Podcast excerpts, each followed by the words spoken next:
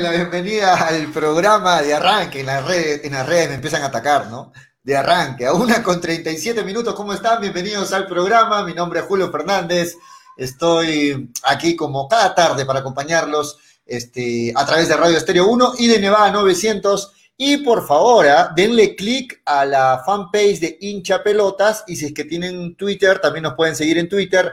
Este, estamos como arroba hincha pelotas 12 denle like porque vamos a empezar a darle movimiento a la fanpage más de hinchapelotas, algunos, algunas notas que vamos a sacar por ahí y también algunas, algunos concursos exclusivamente para la gente que, que siga la fanpage del programa. Estamos en un horario especial hoy, de 1 y 30 a 3 de la tarde. En la radio vamos a estar en el horario normal, a las 3 y 30.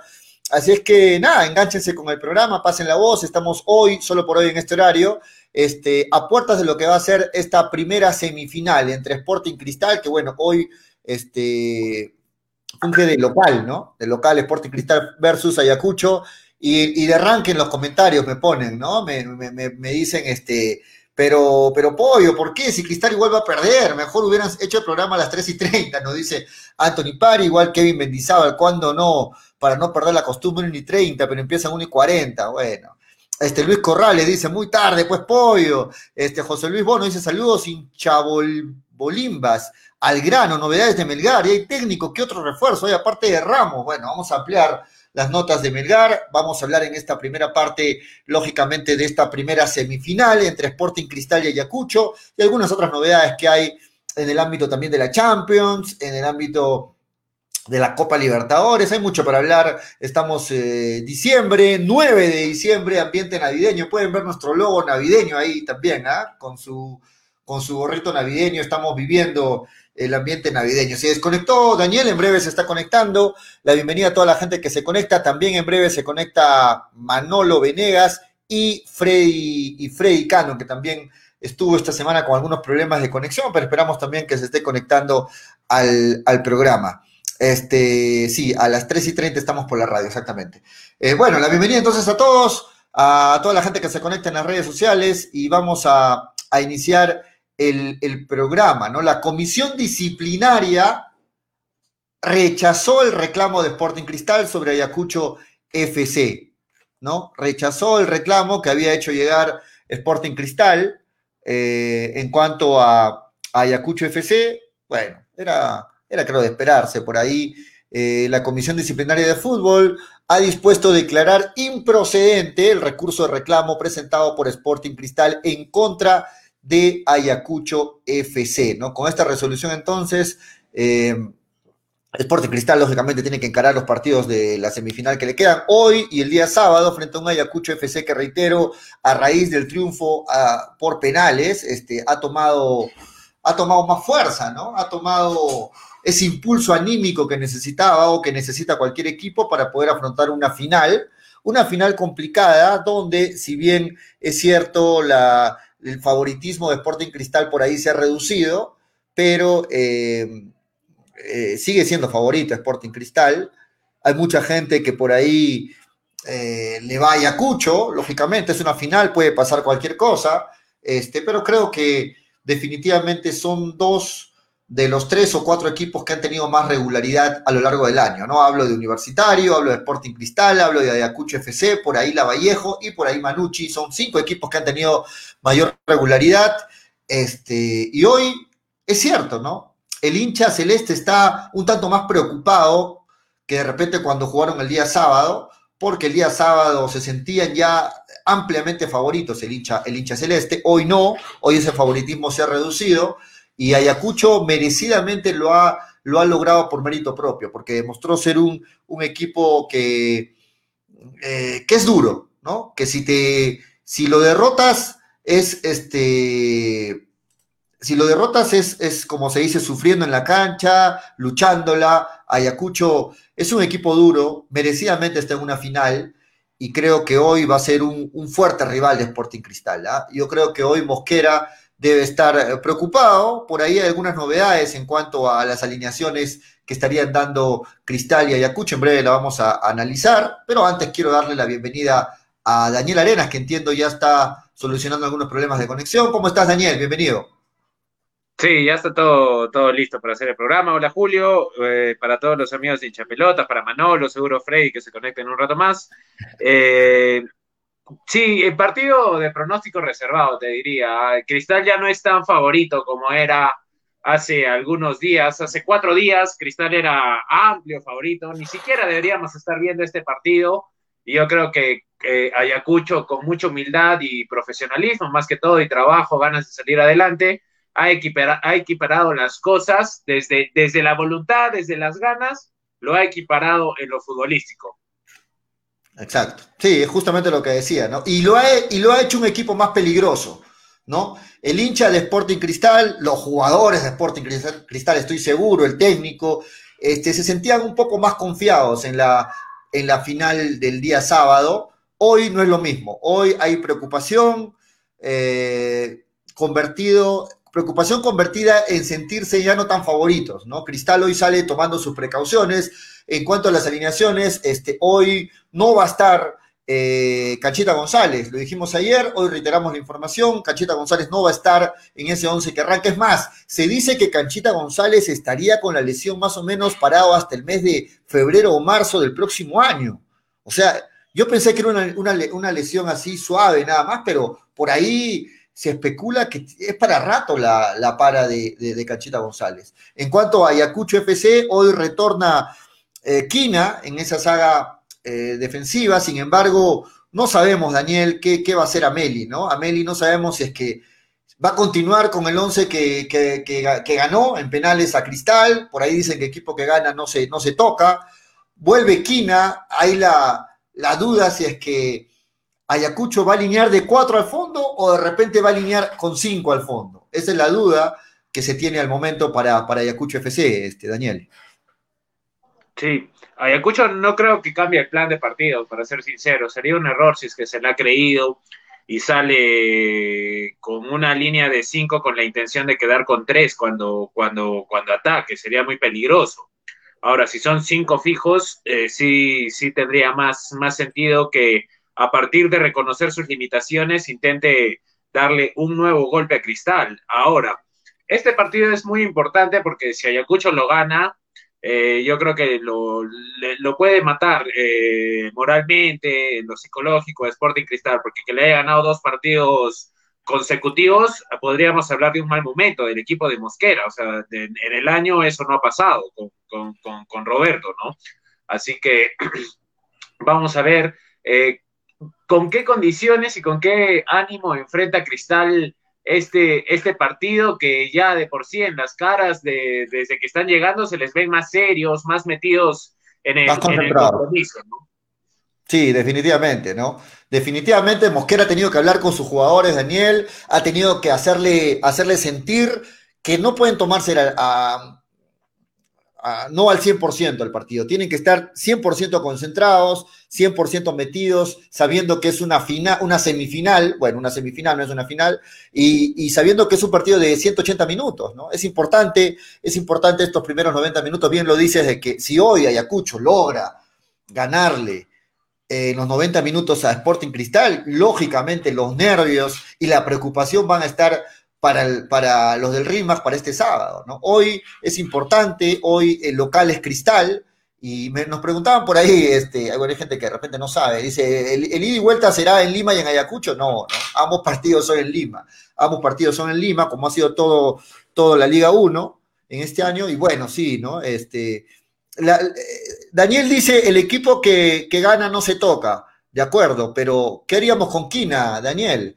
Quina es el habitual titular en Ayacucho, ¿no? Y por ahí eh, hoy está, ya está con la disponibilidad de jugar, entonces yo no creo que a Meli no lo ponga en el 11 de arranque, ¿no? Eh, de arranque va a arrancar Quina, lo que no sabemos si se mantiene Sousa, si se mantiene este, lo, que fueron los cuatro de fondo en Ayacucho, que lo hicieron muy bien, que lo hicieron muy bien frente a Cristal. Sí, eh, no es que equipo que gana no se cambia, yo creo que sí se cambia, pero lo que no cambia es la idea de juego eh, Ayacucho cometería un error que más allá del nombre que esté en la cancha salga a atacar a Cristal. Eso sería un error muy grave, más allá del nombre de que esté, de que esté paradito. Pero la idea va a ser la misma, a mí, a mí me parece, más allá de que esté Quina o esté el otro central. Ahora, más bien yo creo que este Ayacucho llega mejor, mejor que Cristal. ¿Y por qué? porque este Ayacucho llega con cuatro jugadores titulares, titulares descansados, descansaditos. Estos, estos cuatro no han visto actividad, ¿no? Eh, bueno, uno no lo va a tener, que te lo informaste ayer, que es Minaya, que no está lesionado, no se va a recuperar ni siquiera para este año, ¿no? Eh, tiene para tres meses Minaya, por lo cual se acabó su, su, temporada en Ayacucho Fútbol Club. Eh, y digo su temporada y, su momento, ¿ah? porque muy probable Minaya esté con otra mica o con otra camiseta el, el, próximo año, ¿no? Pero yo sí creo que Ayacucho llega mejor que, que, el anterior, que el anterior partido, mucho más fuerte anímicamente, con más confianza, eh, con, saber, con saber de que pueden, jugando seriamente pueden, pueden darle la sorpresa a este Sporting Cristal, ¿no? Yo creo que el partido de hoy va a ser muy diferente al partido que se vio el día, el día sábado. ¿Por qué? Porque llega, como tú lo dices, un Ayacucho que anímicamente llega mucho mejor, se sienten, se sienten con la capacidad de, lucharle de igual a igual a Cristal. Y, creo que por el otro lado, en cuanto a los del Rima, Cristal llega más concentrado, llega más preocupado y eso lo lleva a estar más concentrado y de afrontar el partido. Eh, de repente, mira, yo creo que en el partido del sábado hubo un poquito de displicencia de parte de Cristal. Cristal se sintió favorito y eso se transmitió en la cancha. Y Ayacucho claramente le hizo sentir que, no era así. Yo creo que hoy Cristal llega más concentrado, Ayacucho llega también mejor anímicamente y eso va a hacer de que se vea un partido, para mí, totalmente diferente. Ahora, un dato importante, Daniela. En el partido del sábado, el técnico de Ayacucho Ameli fue amonestado, ¿no? Y eso implica, según el reglamento, que hoy no tendría que estar en el estadio Ameli. Hoy no tendría que estar, eh, no podría dirigir ni podría estar en el estadio, según el reglamento. Este Ameli tendría que verlo el partido desde su casa. Y bueno, eso, eso podría también jugar en contra de Ayacucho. ¿Cómo lo es? Una tontería, ¿no? Porque en, lo que pasa con las amarillas se deberían borrar. Eh, tal cual pasa cuando terminas la, fase 1 o la apertura, se borran para clausura, ¿no? Eh, en todo caso, vamos a ver si Amelia está. No, no lo tengo muy claro en realidad si va a estar o no va a estar pero yo sí, yo sí pienso, eh, y siempre lo he pensado, que el técnico tiene que estar, tiene que estar eh, ahí. No, no va a estar, hoy día no va a estar, Daniel. O sea, no, le, va, le, va, a afectar mucho a Ayacucho, porque yo soy de los que piensa que el técnico debe estar en, en, en, la zona, y es más, los técnicos que se hacen expulsar, algunas, algunas pocas veces eh, generan motivación en sus jugadores porque tienen la razón, y muchas otras eh, terminan desmoronando al equipo. Por eso yo sí considero que la presencia del entrenador de fútbol, más en los comandos técnicos peruanos, que hay diferencia entre, entre el, el, director técnico principal y el asistente, hay diferencias más en el fútbol peruano, que los comandos técnicos no son siempre eh, 100%, no sé, que vienen trabajando años juntos, salvo el de Navarro, por ejemplo, que con Leo Rojas, que lleva muchos años Juntos, salvo algunas excepciones, se forman cada año nuevos comandos técnicos, ¿no? El de Mosquera, que lleva dos años con Claudio Bustamante.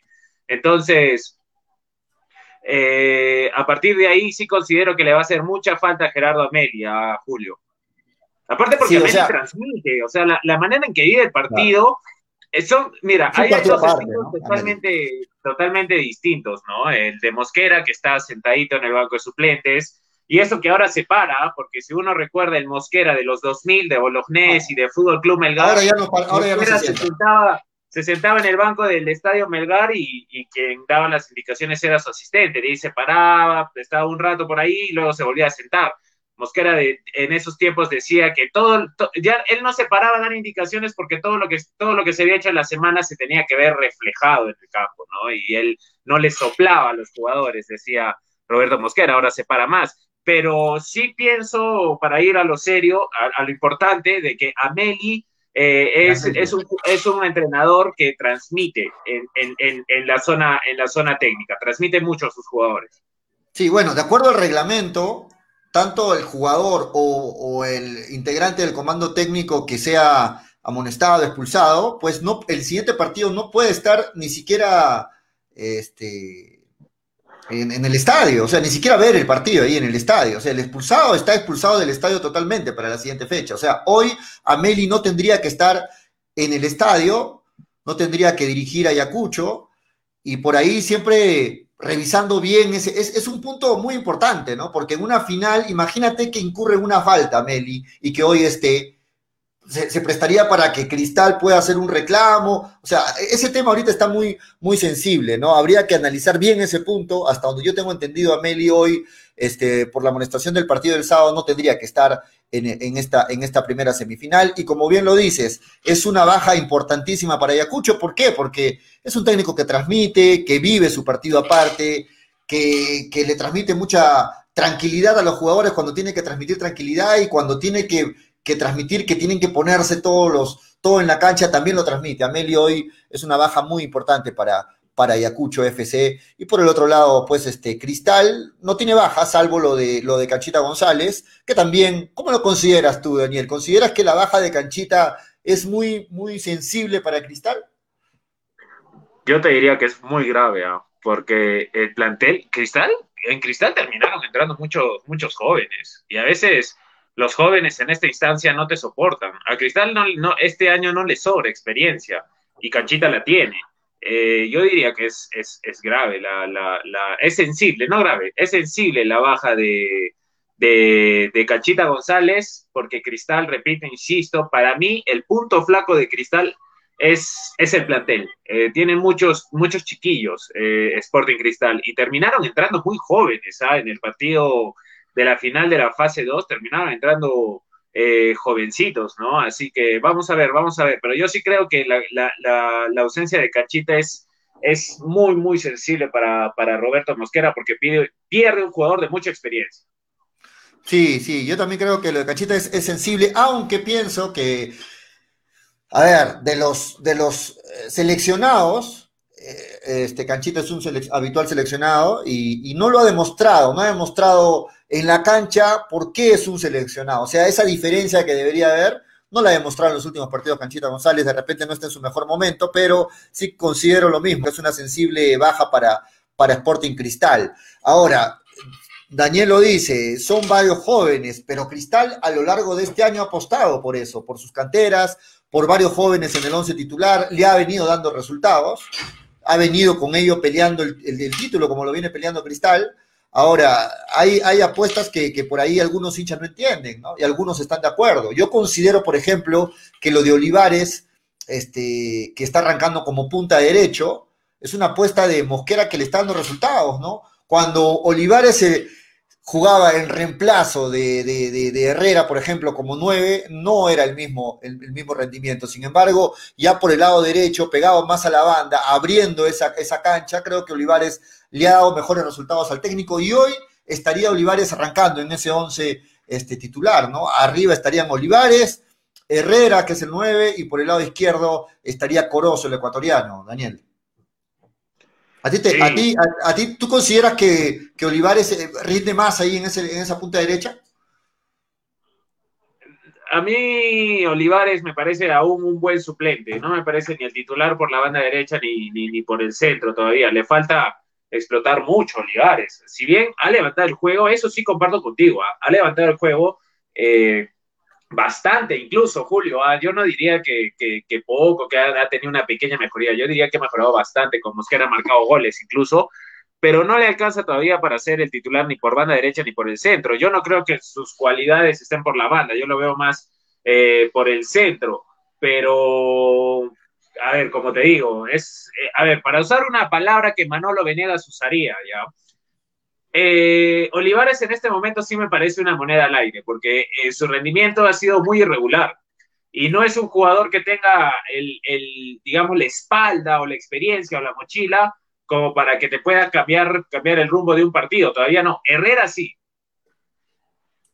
Sí, de acuerdo, de acuerdo. Ahora, eh, para terminar de hablar de Cristal y meternos en lo de Ayacucho, eh, particularmente, por ejemplo, yo que, sigo mucho a Sporting Cristal, eh, a mí y a los hinchas celestes no les gusta mucho el rendimiento de Johan Madrid. Sin embargo, hoy también arranca por esa banda derecha Johan Madrid. Ustedes saben de que Cabello, que, estaba peleándole la titularidad ahí, fue separado de, Sporting Cristal por, bueno, por, por una falta disciplinaria fue separado Cabello, que, estaba retomando ese, ese nivel que lo, habíamos que le habíamos visto antes, ¿no? Sin embargo, eh, al ser separado, Johan Madrid vuelve al titularato y hoy arranca Johan Madrid por el lado derecho, los centrales serían los, los habituales. tú, eres tú puedes hablar más, más, más de esto que, que, cualquiera. Madrid es otro de los rescatados de Mosquera. ¿ah? El año pasado y con Barreto tenía un pie y medio, te diría que un pie y hasta el tobillo, ¿ah? te, te, diría afuera de, de, de cristal, prácticamente afuera,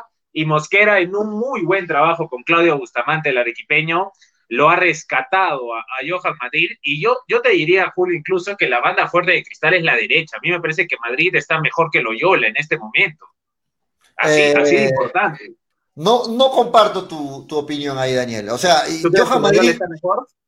Johan Madrid ha levantado, ha levantado, de acuerdo, pero el lado izquierdo le da mejores resultados a Cristal. O sea, el, el, dúo que ha armado Loyola con Corozo se comprende mucho. Loyola y Corozo se Pero Corozo está jugando por la derecha, por eso te por la izquierda Habitualmente es por la izquierda, Corozo, normalmente es por la izquierda. Eh, bueno. Eh, sí, y, Corozo con, con, Loyola han hecho un, un, buen dúo ahí, ¿no? Le, viene dando mejores resultados, me parece, este, Loyola con, con, Corozo. Sin embargo, sí, como, como bien lo decía Daniel, Johan Madrid ha sido recuperado por, por, este, por, por Mosquera, Johan Madrid estaba prácticamente afuera de Sporting Cristal. Sin embargo, bueno, actualmente no es el gusto mío, por ejemplo, pero actualmente Johan Madrid viene ahí siendo parte del once titular. ¿Quiénes más serían el once, eh, quienes arrancarían hoy en Sporting Cristal? Bueno, eh, Gianfranco Chávez, titular, Merlo, ya en sus últimos partidos, Merlo, ¿no? Este, sí, eh, Saludos, Daniel, te esperamos, ¿ah? Te esperamos. Está cambiando, está cambiando set, problemas con, la conexión, me dice Daniel. Este, Omar Merlo, en sus últimos partidos, despidiéndose de Sporting Cristal. Este, y por el lado izquierdo, Nilson Loyola, que a muchos no les gusta Nilson Loyola, pero me parece que ha levantado su nivel. Y mérito, gran mérito de Mosquera, ¿no? Lo de Nilson Loyola. En el medio campo estaría eh, Calcaterra, estaría Cazulo arrancando, ¿no? Cazulo y también este Tábara. Serían los, del medio campo en Sporting Cristal. Y arriba estaría Washington Corozo, el ecuatoriano, que, ha levantado su nivel. Por el lado derecho, Christopher Olivares, con la confianza del técnico. Y al centro, el 9, el goleador, Emanuel Herrera. ¿no? Sería el 11 titular de Sporting Cristal.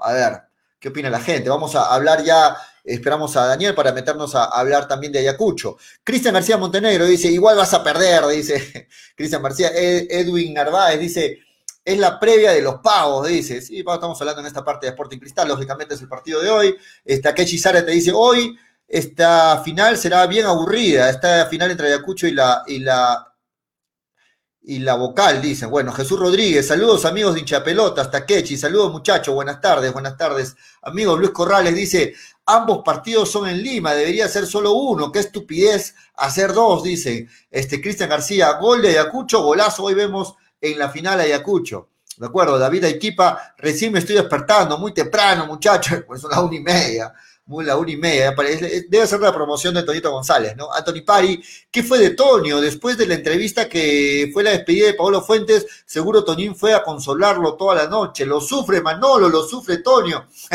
de acuerdo, Kevin Mendizábal, el Cristal sigue siendo favorito a pesar de perder por penales, de acuerdo, Kevin, Jimmy Kimball, hincha pelotas, mm, mala su programa, todos miren, todos miran la usurpadora, dice, se está riendo y mi Kimbo Luis Corrales dice, voy una pregunta, el ida y vuelta será en Lima y en Ayacucho, ya lo hemos dicho, ¿no? Todo, todo se fue en Lima.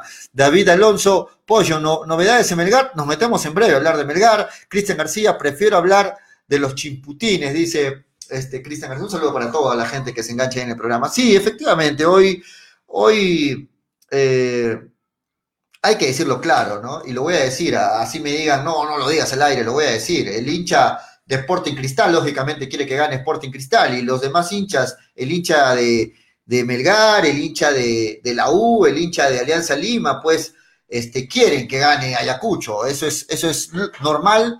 Creo que lo mismo pasa cuando juega Alianza Lima, cuando juega Universitario, ¿no? Eso es normal. Los demás hinchas quieren que gane siempre el equipo considerado menos favorito. Y hoy, eh, gran parte del Perú quiere que gane Ayacucho.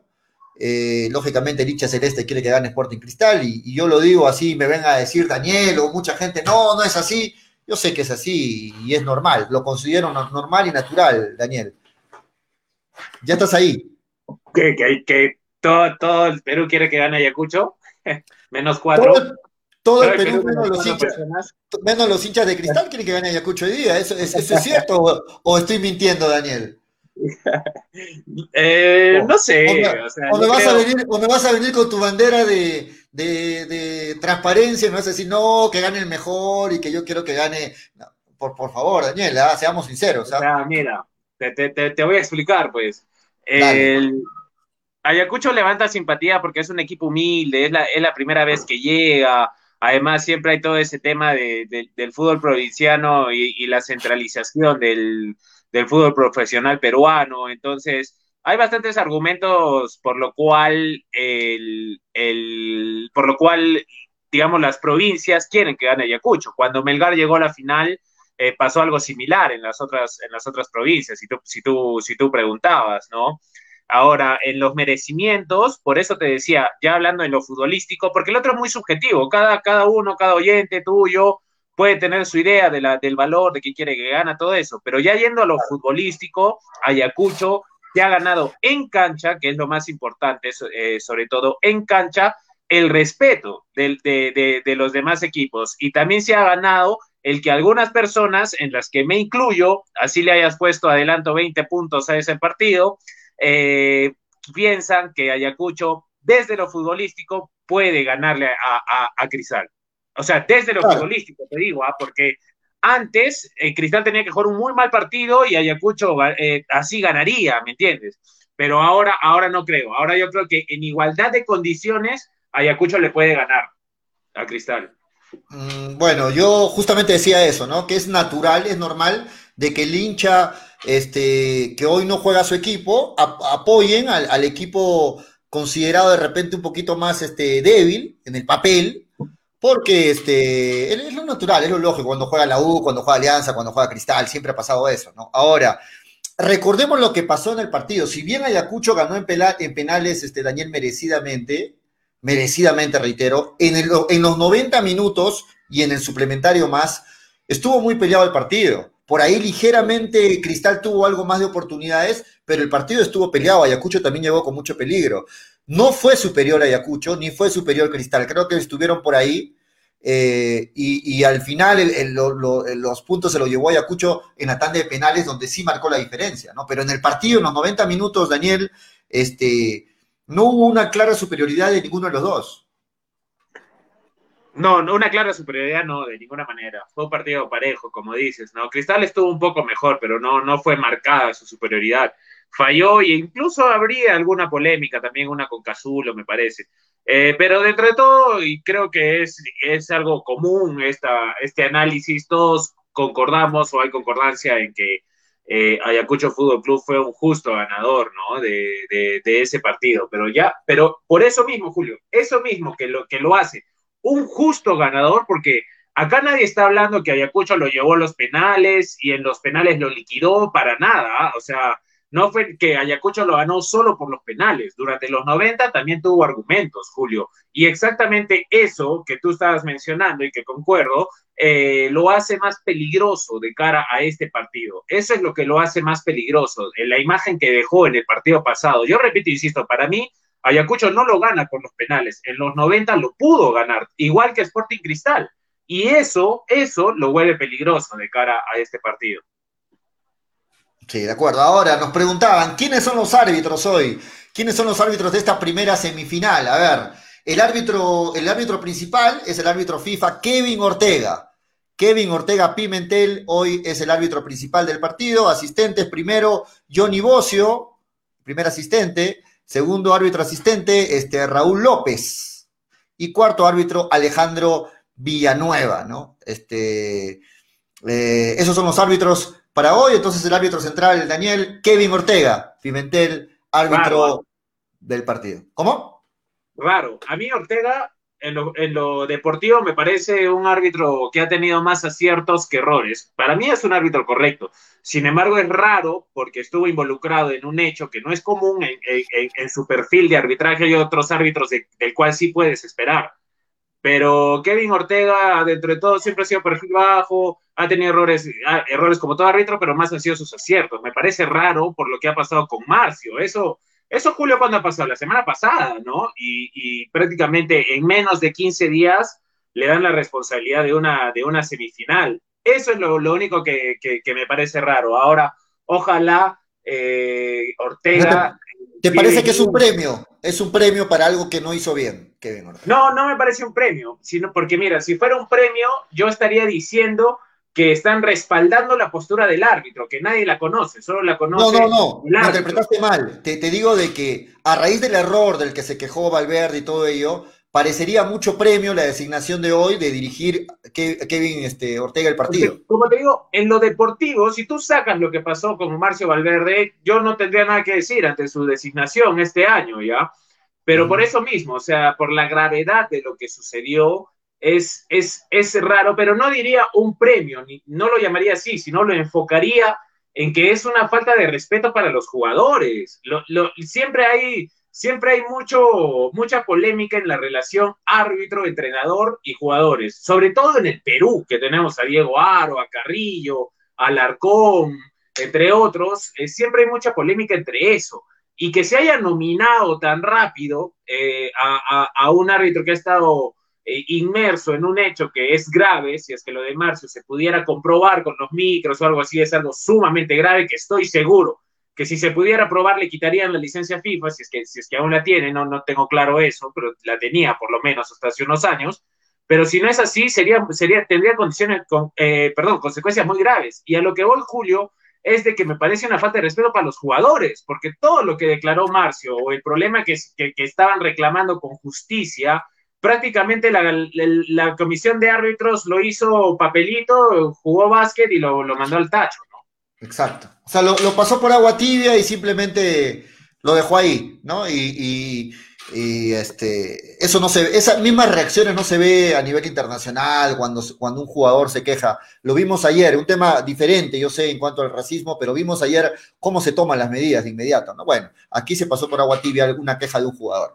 Este, estamos viendo en pantalla, Daniel, la salida de, de Ayacucho FC ya rumbo al estadio, hace 37 minutos exactamente salieron rumbo al estadio. Ahí vemos algunas de las imágenes de, de esta salida de, de Cusco FC, eh, los jugadores ya concentrados, ¿no? Concentrados en lo anímico, concentrados ya rumbo al estadio.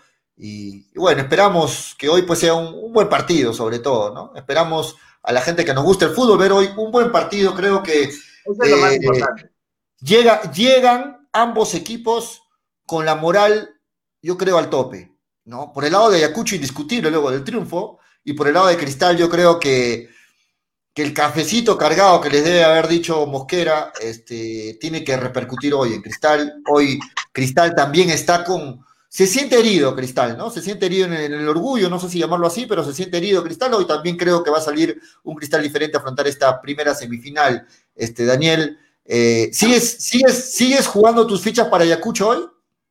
Sigue, si tuvieras, si tuvieras hoy que apostar, eh, ¿le, apuestas tus fichas a Ayacucho, al triunfo de Ayacucho en los 90 minutos, hoy? Hoy día es la polla, ¿no?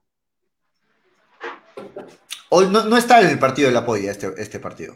No, es el que vale 20 puntos? Ayacucho, ah, o has considerado la otra Ese es para el partido de vuelta, claro.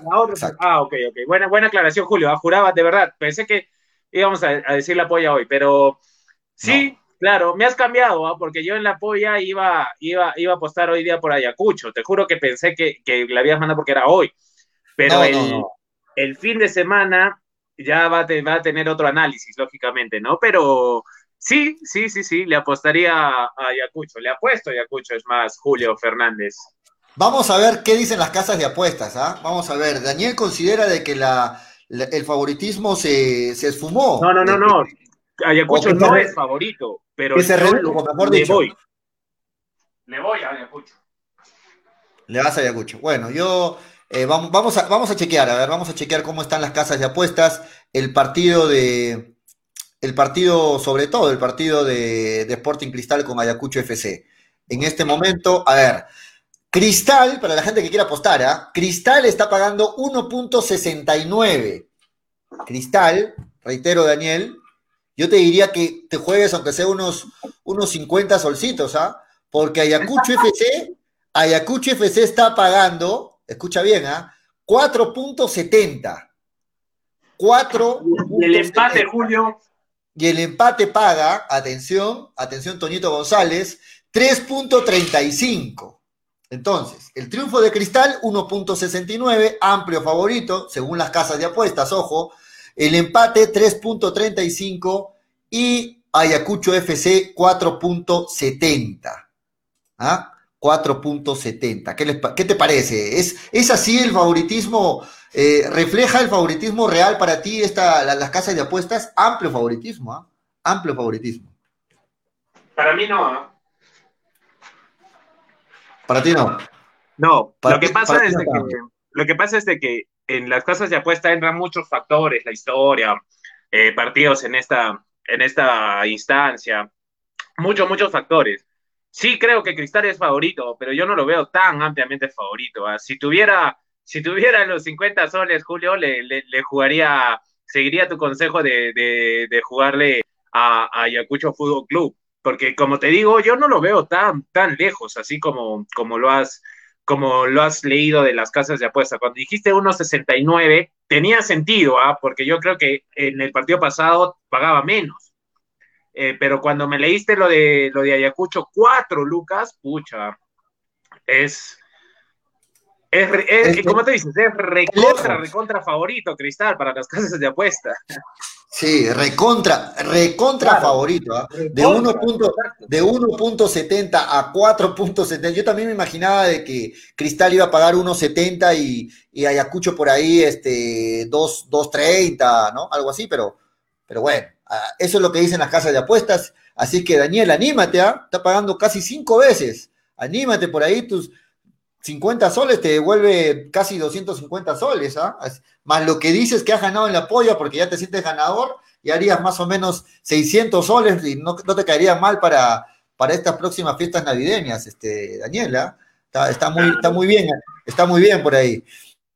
Vamos a ver qué dicen los, los, comentarios. Néstor Serpa dice, deben, deben depurar algunos jugadores, dice, Melgar no merece estar como este no merece estar como está este año, entre los últimos o con la justa clasificar. Vamos a meternos a hablar ya de Melgar. Cristian García Montenegro, esta final debió arbitrar Bascuñán, internacional, bueno, está bromeando. David Aiquipa, a Bocio le gusta que lo agarren del cuello, dice este David Aiquipa, hablando del árbitro, del que va a ser el asistente. Este, Luis Única, buenas tardes. ¿Quién es el árbitro para esta tarde? Porque sabe, siempre en una final los árbitros inclinan la balanza para los equipos de Lima. Bueno, ya lo hemos dicho. Kevin Ortega hoy es el árbitro principal del partido de esta primera semifinal, Kevin Ortega. Para muchos estarán de acuerdo, otros no. Bueno, Kevin Ortega. Vamos a, vamos a, conversar un rato, Daniel. ¿Tú, estás de acuerdo? ¿Tú estás de acuerdo? ¿Con el, con el árbitro? Ajá. Bueno, yo creo que en los últimos partidos que ha habido en la Liga 1 no ha habido mucha este, fallas que, eh, escandalosas de los árbitros, ¿no? Creo que en ese sentido los árbitros están tratando de, de, manejar de, la mejor forma los partidos. ¿ah? No, no ha habido quejas como el año pasado, si habían de repente fallos escandalosos de los árbitros. Lo que veo que en ese sentido la CONAR está tratando de hacer mejor las cosas, o al menos eso parece hasta el momento, ¿no? No, no, no ha habido fallos este, escandalosos. Dale. No sé si coincides, pero ese partido con Huancayo y Alianza donde no hubo ayudas de ningún tipo, eh, porque el penal dentro de todo es, es de los, eh, para mí no es penal, pero es de los penales tontos pues, que, el, arbitraje peruano te da, ¿no? Es un penal que en el Perú lo titularían cobrable. Pero dentro de todo, Julio, no sé si a ti te queda la sensación, pero a mí, a mí e, ese partido, la justicia del arbitraje y cómo se desarrolló, me dio un poco de tranquilidad, de verdad. Y eso es hace muchos años, porque la federación la matamos, ojo, y la federación es un desastre, que no se confundan las cosas. La federación es un desastre con Agustín Lozano.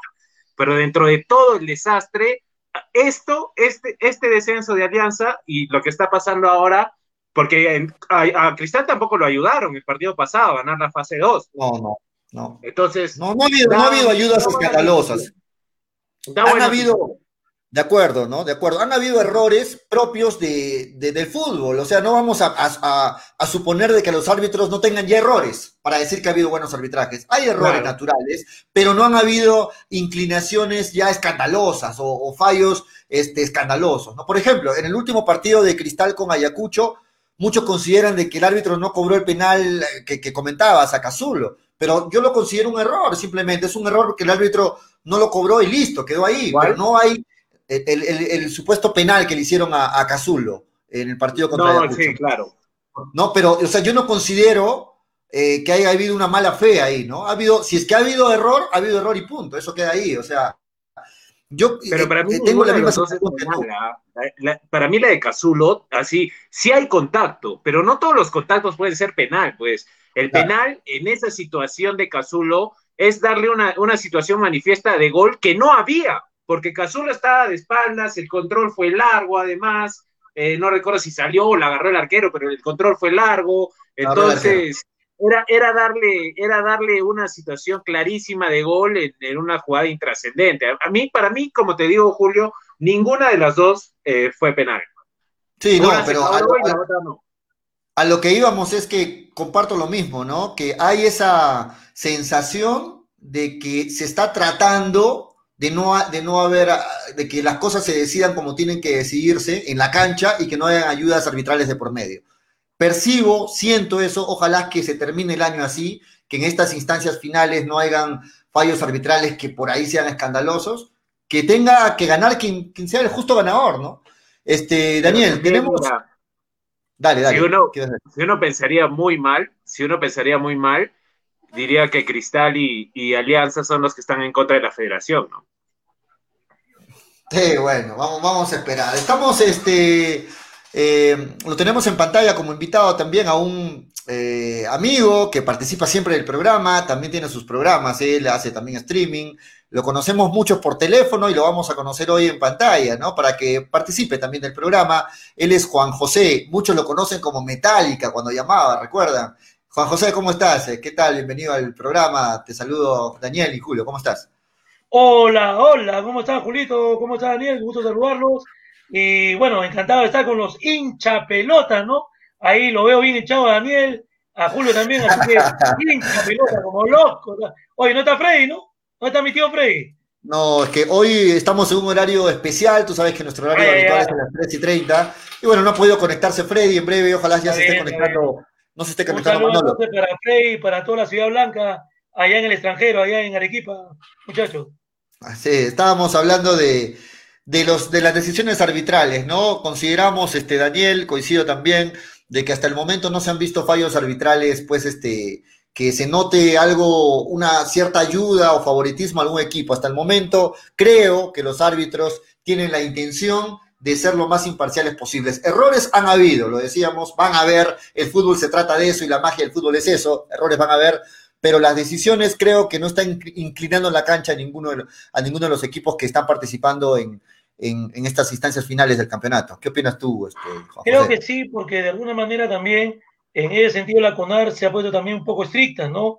Ha dicho también que hay que saber dejar hacer el juego y obviamente el juego ha ido desarrollándose en la medida que también ha habido la perseveración en, hacer cumplir el reglamento. En algunos casos ha habido errores, obviamente, garrafales, obviamente en los cuales este, eh, definitivamente errar es humano porque ya tendría que haber, como se dice, un bar, pero en otros casos ha habido ya situaciones que no han inclinado la balanza, pero de repente situaciones un tanto, llamémosle personales, ¿no? De índole que, sin embargo, ha colindado también con, con, con el desfase o la discrepancia entre jugador y árbitro, como el caso de Marcio Valverde con, con el árbitro que, estuvo en el Alianza Huancayo. Definitivamente ahí lo que denuncia Marcio, al final, bueno, quedó en el tintero, pero hizo presencia de que se, le estuvo hostigando, se le estuvo molestando. Definitivamente tampoco los futbolistas son perita en dulce, ¿no? Ninguno se queda callado, ninguno este, no deja de contestar, pero esto también a nosotros nos deja que pensar, pues en algunas cosas todavía hay algo por corregir, hay algo por mejorar dentro del arbitraje peruano, mi estimado Julio. Ahora, ahora Daniel, este, suelta, suelta siempre ahí la, el, picante y dice, bueno, vamos a ver en esta instancia final qué equipos estaban en contra de la, de la federación y por ahí se puede ver algunas inclinaciones. Se sabe de que Cristal estaba en contra, Alianza Lima estaba en contra, pero de los que están llegando a la final, la U no estaba en contra de la federación. Que yo sepa, no. No, no, no, Y Daniel, ¿tú te acuerdas? Era, marcadamente abierto, ¿no? Creo que. Daniel, ¿tú te acuerdas de la posición de Ayacucho? ¿Cómo, cómo era la. Ayacucho estaba ¿En contra o mal, no, la recuerdo. no recuerdo y me la voy a jugar. Creo que estaba en contra, Julio, también. Ah, la entonces, Alianza Cristal Daniel, ¿Sabes por qué? Daniel, debe estar en contra. ¿Sabes por qué? Porque acuérdate que estuvo firmando ese el acuerdo para que no baje. Entonces, por ahí se linda uno que sí puede haber estado en contra de la situación que, que se había presentado, ¿no? Bueno, ah, este, me, suelta el, rocoto ahí, Daniel, y me deja pensando para esta parte final. ¿ah? Bueno, vamos, A, ver. Este, en el lado de la. Eh, ¿Quiénes llegan a la final? Bueno, en el caso de los tres equipos que están peleando, Ayacucho tiene la baja, ya se ha dicho, de de, ah, de Minaya, del defensa, no llega, en una supuesta final no llega Minaya, ya se sabe. En el lado de Sporting Cristal, a una supuesta final no llega. Ayacucho en contra, confirmado, en contra. el, único, el único engreído de esos tres sería Universitario de Deportes. Si es que queremos pensar tan mal como piensa Daniel Arenas. no, yo no quiero pensar mal, yo soy, yo soy un hombre de bien, hermano. Yo más bien pienso que todo está transparente, que todo está correcto.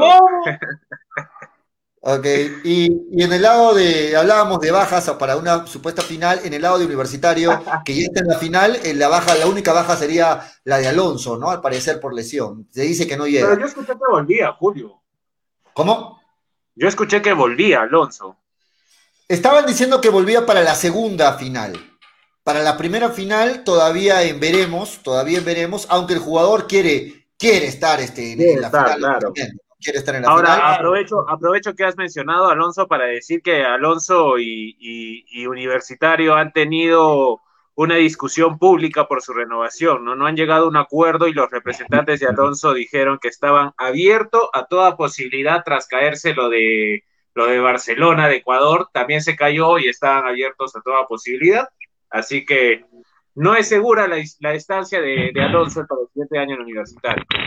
Sí, no es segura porque el jugador, lo pongo en pantalla y se para Freddy, ¿no? Bueno, es único, Freddy. Eh, no, decía que lo de Alonso... Lo de Alonso no es seguro porque el jugador y el representante, lógicamente, están pidiendo una mejora en las condiciones del contrato, pero sobre todo, sobre la mejora lo que más está pidiendo es un contrato a largo plazo. O sea, el representante de Alonso quiere mínimo dos años, mínimo dos años, y por el lado de la U se decía que el contrato quería de un año, y ahí está, ahí está el tirijala, ¿no? Le damos la bienvenida a Freddy, a Freddy Cano, que está conectado también desde casa. ¿Cómo está Freddy? ¿Qué tal, Julio? ¿Cómo está Dani? ¿Cómo está Juanjo? ¿Cómo están mis queridos hinchapelotas, mis queridos hincha mis huevos, como nos conocen? Acá para hablar de fútbol, ¿cuándo vamos a hablar de temas importantes? Hablan de la U, de Ya vamos a hablar de Melgar, ya, este... Seguro que ya han hablado de Cristal, ¿no? Ya hemos terminado de hablar de Cristal. Por eso has entrado, porque ya vamos a hablar de Melgar, ¿verdad? Me imagino. Club importantísimo. ¿A quién carajo le interesa hablar de la U, de la Alianza, del ok, ok. Hablemos de Melgar, hablemos de. ¿Quién me puso hablemos de Melgar ahí? No sé quién me puso ahí hablemos de Melgar, pero hablemos, hablemos de Melgar. Tú fuiste Daniel, ¿no? Hablemos de Melgar, ok. Hablemos de Melgar, este, en la parte final. Tenemos hasta las, hasta las 3 de la tarde para hablar de Melgar, este, muchachos. Eh, puedes participar también, Juan José, opinando de Melgar, no hay ningún problema, porque necesitamos la opinión de también de gente que no es de Arequipa, ¿no? Para poder opinar de Melgar. Muchachos, sigue la novela del, técnico, ¿no? No sé por qué tan larga es la novela. Ya se sabe, todos dan 100% confirmado de que Néstor Lorenzo ya es el técnico, pero todavía no se oficializa el técnico, hay que seguir esperando. Y le, le hacemos recordar al señor Vivanco que hoy estamos, este, Freddy, 9 de diciembre, ¿no? 9 de diciembre y seguimos. ¿Cuántos días, días van? Ese, ese, ese, dato lo tiene Daniel. ¿Cuántos días va Daniel? agarra cuenta, pero todos los días no te va a dar Daniel. es, la, tarea de Daniel, pues Freddy, hay que, hay que hacerlo también de chambea. Tú eres el productor que ¿Cuánto, cuánto? 76 días. 76 días. Sin director técnico. Para que te des cuenta que si estamos en la Sudamericana es porque Dios es grande y la Virgen de regular tamaño. Y carajo, la Virgen de Chapi pues, se puso la rojinegra, ¿no? Si no, no estaríamos en la Copa Sudamericana también, ¿no? Sí, de acuerdo. Ayer, ayer. Sin, sin administradores, ¿cómo hemos llegado a la Sudamericana? Ayer, Freddy, tuvimos una entrevista con Paolo Fuentes. Oh, sí, los estuve escuchando y los vi ustedes medio temerosos, los escuché. Quería entrar, quería entrar, no podía. Ahora, para, ahora cojudo que todas las primicias que nos ha dado Paolo, ni siquiera las titulas y todos los demás las han dado como suyas. Hay que ser bien cojudo, hacerle el trabajo para los demás, ¿no? Freddy, sería bueno que no te dediques a hablar nomás y que también hagas algo por el programa, al menos entrar para la entrevista. Este, hermano, hermano, lindo, yo a las justas estoy caminando ya porque ya te he dicho que estoy en la edad del cóndor. Y cuando eh, tú me das es la producción del programa, ya vas a ver cómo va a caminar el programa. No, imagínate, si no, si no saca programa habitualmente, menos se te va la producción, pues Freddy. Freddy, pero, lo que sí, lo que sí es las, las dejaste escapar, sí o no? Dijo que, ya no iba a llegar, que efectivamente salieron las cosas como debían. Esa era primicia de hinchapelota. Escúchame, Freddy, lo que sí dijo ayer bien claro este Paolo, y que, y que lo vamos a, volver a postear, es que que el equipo no toma la Copa Sudamericana como un, como un logro. Ellos aspiraban, lógicamente, a una Copa a una Copa Libertadores y a pelear el campeonato, ¿no? A estas instancias la Copa Sudamericana está ahí, ok, pero, pero no era lo que el equipo aspiraba, lógicamente, con el nivel de contrataciones y con la inversión que se había hecho, ¿no? Eso lo dejó claro. Y otra cosa que dejó claro Pablo Fuentes es que, no lo dijo claramente, pero lo dejó, lo dejó entrever, ¿no? Que a estas alturas otros clubes ya están contratando, pero Melgar sigue a paso de tortuga. Es más, el caso propio de Paolo Fuentes todavía no tiene respuesta, todavía yo Lo sentí, yo lo sentí ayer a Paolo frustrado, lo, sentí sincero a Paolo, porque creo que eso es lo que él debe sentir en este momento, ¿no? Una frustración, porque era su año, era su año, después de el trabajo que hizo con Pautazo, supuestamente era su año a convertirse en el líder del equipo, a, hacer ese back centro que tanto esperamos después de Raúl Obando, después de Freddy Bustamante, ¿no? Era llamado a convertirse en eso. Y él, yo lo, en sus palabras, lo sentía una frustración terrible, porque él recuenta, ¿no? Ya sea las, las lesiones, ya sea lo piña que había sido por, uh, porque también se pasaba de revoluciones, las expulsiones, no ha sido su año, ¿no? Y él ayer lo sentía una frustrada, una frustración terrible y otra con la pena y la desesperanza de tener que irse a otro lugar para demostrar lo que él vale realmente, Paolo Fuentes, y de pronto volver al Melgar, que lo necesita, porque necesitamos un caudillo, necesitamos uno de esos líderes de Arequipa como Trora, ¿no es cierto? Entonces, eso necesitamos en Melgar. Y ayer lo que yo sentí a través de sus palabras fue una despedida, fue una bronca terrible, no haberse consolidado, no haber sido lo que él quería ser. Pero la vida te da nuevas oportunidades y de pronto hay un dicho que dice, por mejoría mi casa dejaría, ¿no? Él se va como se deben ir las, las buenas personas, no echándole la culpa a nadie, asumiendo responsabilidad, diciendo hasta aquí nada más, voy a ver qué, va, qué pasa para más adelante, pero le faltó decir, para mí este año fue un año de mierda, ¿no? ¿Por qué? Porque todo se le juntó, llovió sobre mojado, no supo consolidarse, vinieron las lesiones, eh, vinieron las expulsiones, vinieron los cambios de técnicos, porque para cada, para cada director técnico hay un determinado jugador que le agrada. Por ejemplo, el profesor Valencia, para nosotros no nos explicamos cómo Auber no era titular cuando es titular en cualquier equipo, ¿no es cierto? Y el Cholito Ávila sí es titular. Entonces, pero eso es cuestión de cada técnico. Y todo eso se le juntó a Paolo. Así es que la mejor de, la, de las suertes a Paolo y a ver si ordena un poquito qué es lo que quiere y se dedica a jugar la pelota, un poquito menos de, de piercing, un poquito menos de tatuajes y cojudeces y efectivamente se dedica a mostrar lo que él realmente es, ¿no? Un buen jugador. Sí, de acuerdo, de acuerdo. Este, ¿Pudiste escuchar ayer, Juan José, la, la entrevista o parte de la entrevista quizás? No, no pude escucharla. Eh, estuve realizando mis labores este, docentes. Primero un saludo también para Freddy, que también lo tuvimos en el multiverso. Eh, y bueno, yo tengo una opinión muy, muy bien, bien marcada de Melgar. Un año paupérrimo, claudicante, caduco, decadente. Un año que, realmente no era el Melgar, porque hablemos claro, muchachos, no hay por pasar la mano, pero realmente Melgar siempre disputa los torneos arriba, nunca los disputa abajo. Dos, es un equipo que siempre es un hueso duro de roer ganarle en Arequipa o ganar en cualquier parte del Perú.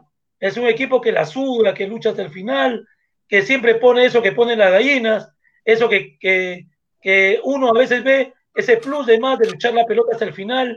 Y lamentablemente me parece a mí que hay algunos jugadores que no se identifican con, la, con el dominó, con la rojinegra, y eso crea incertidumbre, crea desazón, crea poca probabilidad de apoyar un equipo que lamentablemente el señor Jader entendamos que es un inversionista, mientras que el señor Vivanco es el que el manda más, el que hace, el que pone. Pero a veces. Por favor, por favor, Joseph, no digas manda más, que la parte superior alguien se puede picar. Te va a decir que no hables cosas reñidas contra la verdad, te va a decir que no eres. Entre los cuatro alguien se va a picar, no vuelve no, te, piques, no te piques. Y la cosa es a mí me parece que Melgar no debió estar en esta situación. Creo, vuelvo a repetir, que hay jugadores que no dan la talla para Melgar. Hace rato de rato debieron irse. Y lamentablemente, como dice Freddy, ¿no? Eh, jugadores como Pablo Fuentes, muchachos ellos que incluso ha estado voceado por la selección, que incluso ha estado yendo en un buen nivel futbolístico, técnico-táctico, lamentablemente pues se frustra o ve frustrado sus situaciones por las diversas eh, formas como se ha asumido el club. Si bien es cierto, Marco Valencia no es un técnico, digamos, que pueda estar perenne en el club, pero vamos, creo que hay, hay, hay técnicos que se identifican con el club, hay técnicos que han estado muy bien en, Melgar de Arequipa y que lamentablemente se busca técnicos con un currículum incierto, como escuché la otra vez al periodista colombiano, con, gente que lamentablemente no se le, se le conoce, se le conoce muy poco, muy paternalista y piensa que apañando las disciplinas o apañando las saliditas, ¿no? A los indisciplinados, lamentablemente no vamos a mantener la hegemonía o la armonía de grupo. Y eso no es. Melgar debe estar peleando los primeros lugares. Esa debe ser la cocina que debe tener el señor Vivanco, el señor Jader y toda la plana directiva de Melgar para 2021 porque papelones como lo que han hecho este año no deben volver a repetirse, mi estimado Julio. Sí, de acuerdo. Bueno, este, llegaste, bueno, Freddy, ¿te acuerdas lo que conversamos con el periodista colombiano? Y la gente dejó muchos comentarios y se quedaron preocupados porque una de las, de las preguntas que respondió el, el amigo colombiano sobre el nuevo técnico de Melgar es pues que no es un, no es un perfil de técnico que sea un, técnico de mano dura, de que entre a, poner la disciplina por sobre todo. Se dice que por ahí eh, Néstor Lorenzo sería un poco más paternalista, de aquel, de aquel perfil de técnico paternalista. Y eso a mí particularmente me dejó preocupado para, para lo que se necesite Melgar, porque vemos jugadores que, que, se siguen manteniendo en la institución, pasan los técnicos, sigue el problema y por ahí ya se empieza a oler feo dentro del camerino, ¿no? ¿Te refieres a otro Gareca que puede venir a Melgar, todo esta fareca? Porque yo me hacía recordar a Joseph cuando hablaba de técnicos paternalistas y qué sé yo, yo de pronto pensaba, pensaba que estaba hablando de esta fareca, de la tira, oblitas, de Solano y qué sé yo. No, no, no, no. ese, es la, ese es el comando técnico de la selección, no, estábamos hablando de Melgar, eh, Joseph. Entonces, el tema es acá de que, ¿qué es lo que queremos para Melgar? A mí yo insisto en mi posición, Melgar no se merece que vengan a dar su examen para técnico en una institución tan eso. ¿No? ¿Por qué? Porque nunca fue técnico, nunca fue técnico, pero en Melgar hay cuántos cientos de miles de técnicos en el mundo, pero Melgar elige darle la oportunidad a un asistente técnico que puede ser asistente técnico de Pep Guardiola, de quien carajo quieran, pero Melgar le da la posibilidad para que haga su licenciamiento en Arequipa y por primera vez dirija un, un equipo profesional. Cosa que a mí no me parece, porque es jugarse un albur. Pero ya que está ahí, encima de eso, el, pero el colega colombiano sale a decir que tiene mano blandita. Y, lo, y los técnicos que han tenido mano blanda en Melgar han fracasado. El técnico que puso mano dura, incluso con el hombre, que coincidimos, creo yo, que no se pique, que no se pique Daniel, el hombre todopoderoso de Melgar, como es el señor Vivanco, a las pruebas me remito, mira, y no solamente soy yo, es la percepción. Entonces, Daniel, Daniel solo lo veo riendo, Daniel. ¿eh? La parte deportiva. ¿Qué se le puede decir si llega, al punto en el que se ha agrandado? Está confundiendo las cosas, como siempre, afirmando de los demás lo que nadie ha dicho, haciendo ver cosas que no son. No a nada. ¿Para qué, para qué le respondo al, al, al gran señor tío Freddy? Me encanta que me digan tío. Bueno, lo que, lo que, lo que sí dijo. Cuando de vez en cuando pasa por la avenida Jesús, ¿no? Oye, le digo, pero si mi hermana no trabaja acá, entonces ¿por qué me dices tío pecojudo? Le digo. ¿Se entendió? Bueno, Solo para lo que- inteligentes. Lo que. eh, muchachos, lo que sí se sacó como conclusión de la entrevista al, al colega colombiano, de su opinión, porque era su opinión, ojo, del DT que llega a Melgar, es que no se le conoce cómo es el, el carácter de, de Néstor Lorenzo, pero como era asistente de Peckerman, y Peckerman se, se conoce que era un, un técnico paternalista, pues se piensa de que Néstor Lorenzo seguiría esa línea, esa misma línea. No se conoce porque nunca ha sido técnico, cabeza de un comando técnico Néstor Lorenzo, pero es lo que se piensa que mantendría esa línea de técnico paternalista y es justamente lo que no necesita Melgar, ¿no? Ahora sí puedes opinar, Daniel, ¿ah? No te escuché bien. ¿Cuál es, cuál, cuál es, cuál es tu punto? No, no, o, o que opines sobre el técnico que llega, o sea, no vamos a, a remitirnos a decir no conocemos nada del DT porque nunca ha dirigido, sino eh, lo que, lo que Claro, se ponía en la mesa.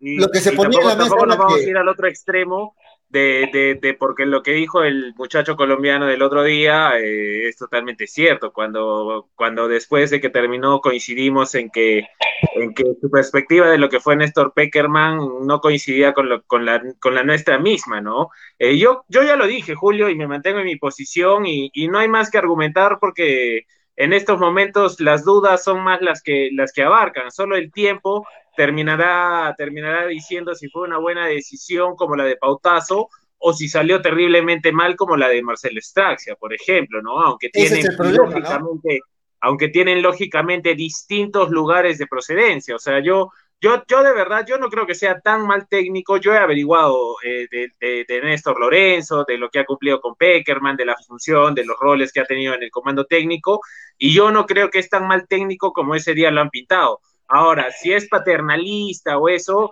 eso sí yo no lo tengo claro, porque habría que verlo como, como cabeza de grupo, porque al final quien maneja la interna y las reglas de la interna es el entrenador y quien la transmite es el asistente. Pero como cabeza de, de, entrenador, eso sí te, se tendría que ver, tendría que ser interesante.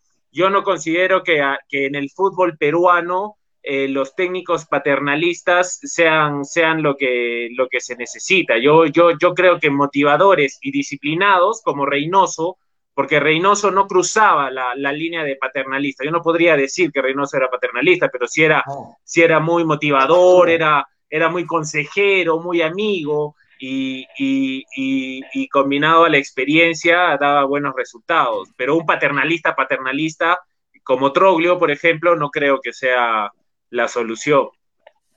El problema. Vamos, vamos, vamos, vamos por ahí. Importante es, importante es Discúlpame. por ejemplo, sea paternalista, ¿no? ¿Qué tan importante es, eh, perdóname, Freddy, que un técnico sea paternalista? Porque al final y al cabo, lo que en el campeonato peruano abunda son indisciplinados. Ya lo, lo hemos visto. Se zurran en las leyes, no quieren atender lo que ordena el gobierno, quieren trampear, quieren salir en carro, quieren este, fiestar, quieren tomar, quieren bailar y no obedecen las indicaciones. Entonces yo le pregunto a Freddy, a Dani, qué tan importante es que sea o no sea paternalista. Eso también hay que ver cómo, cuál es el perfil de cada club. A mi entender, Melgar tiene un perfil de trabajo siempre serio, siempre con las, con las arcas bien llenas, bien puestos los objetivos, pero este año yo lo vi con muy poca seriedad en, su trabajo, ¿no? A mí me interesa un director técnico, por poner un ejemplo, que sea líder, no paternalista. No se parezca en nada a estafareca.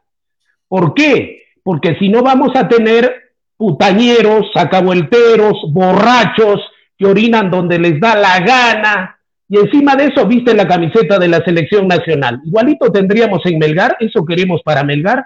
No, lo que se quiere en Melgar es que tenga un líder, disciplina compañeros, en una casa, en una institución, en cualquier lugar de nuestra sociedad, lo que prima es la disciplina, por lo tanto el respeto.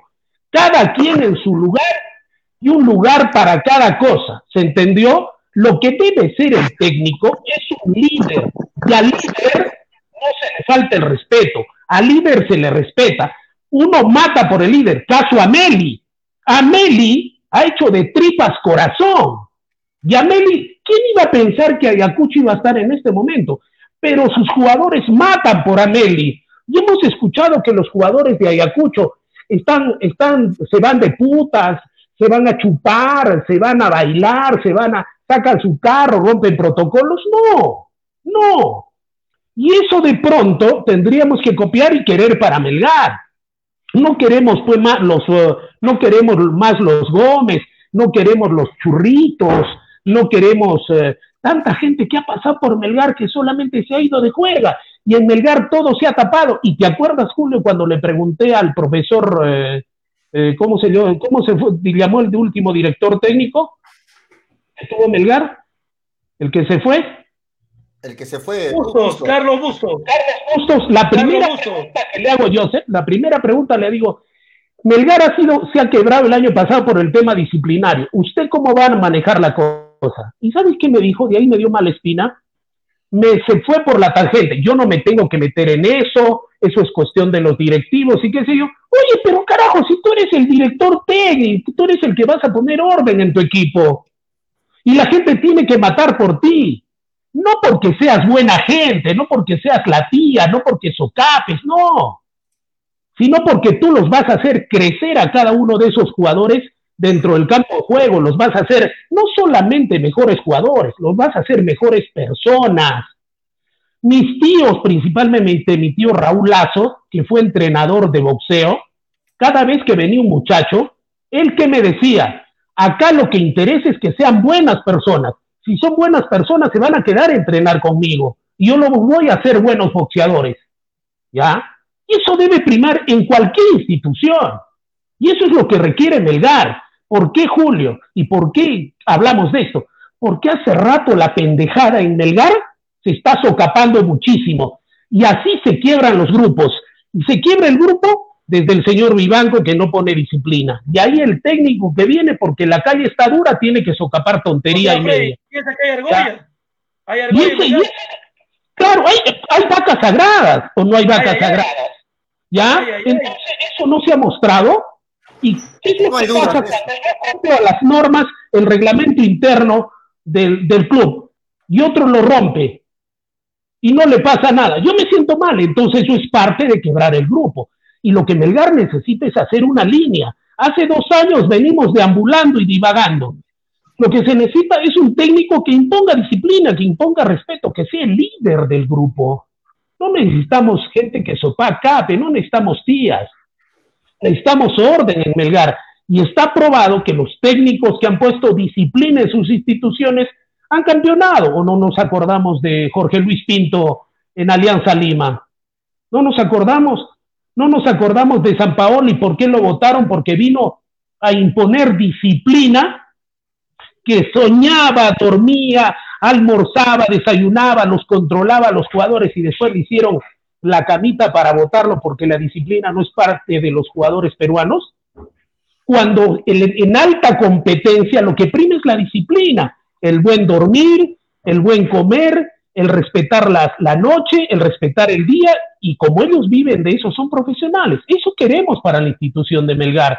Ahora, en el tema que conversaba Daniel, ¿cómo puede decir que, cómo podemos decir, cómo arma un equipo el señor que va a venir como director técnico, que va a debutar en Melgar, si nunca fue director técnico, nunca tuvo la responsabilidad de, armar un equipo? Por lo tanto, no sabemos a qué, a qué va a jugar el nuevo técnico de Melgar, ¿no es cierto? Entonces, bajo esa perspectiva, ¿cómo se tendría que contratar jugadores? Si todavía no lo, tenemos, lo que se dice, no se sabe a qué juega. Y lo que se dice, Freddy, lo que se dice es de que el nuevo técnico, Néstor Lorenzo, llegaría con, eh, con cuatro jugadores extranjeros, lógicamente puestos por él o recomendados por él, y también recomendaría, no sé cómo, me imagino que está evaluando desde allá, porque no sé cómo, pero recomendaría cuatro jugadores del medio del medio, del medio local, ¿no? Entonces, este, es lo que se dice que el trabajo de Melgar estaría empezándose entre el 4 y el 11 de enero, se estarían iniciando los trabajos de Melgar.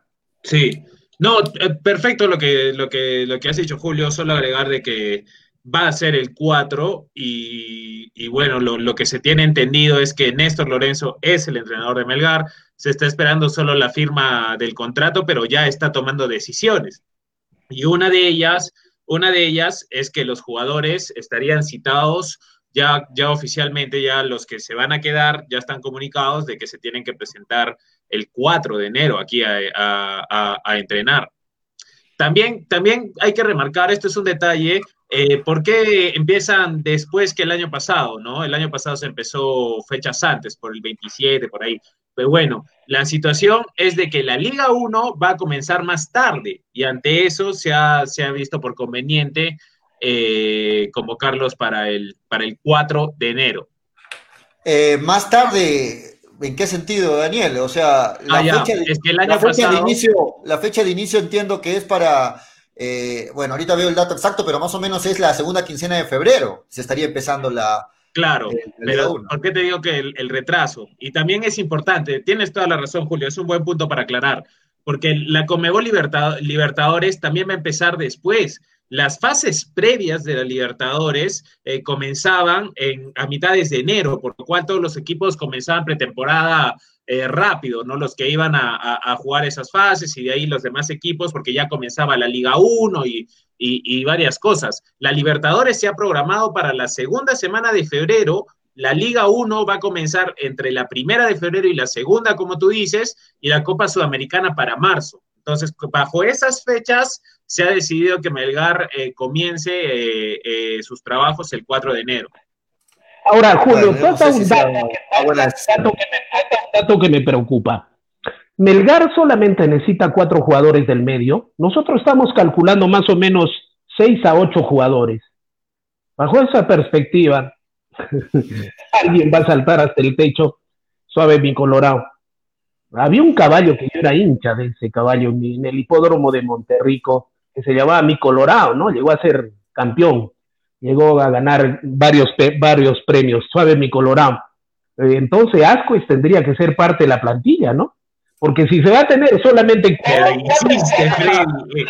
Julio, Julio, Julio, por favor el humo, el humo de Toño, el humo de Toño, préstaselo a Freddy para que pueda, para que pueda decirle a la gente que Ascuez va a quedarse en el gato. Solamente cuatro jugadores necesitan... el humo de Toño, le va a quedar perfecto. Daniel, hazme entender. Solamente necesitamos cuatro jugadores del medio, porque es lo que está diciendo Julio que solamente no, no, no, solo cuatro del medio, necesitamos más, pero no necesitamos a Ascuez, Freddy. Y de hecho, Melgar no lo va a retener, ¿entiende? Melgar no, lo, no hay posibilidad alguna, Freddy. Entonces, bajo esa perspectiva, tú recomendando, lo que yo entiendo es que tú estás recomendando que Ascuez se quede. Es lo que tú estás recomendando, Freddy. Pero si me dicen que solamente vamos a contratar. A ver, dile, dile. Freddy se quiere ir a segunda, creo. ¿eh? Dile, dile, Freddy, dile a la gente lo de Ascuez, dile. No, vamos a contratar solamente cuatro jugadores, por favor.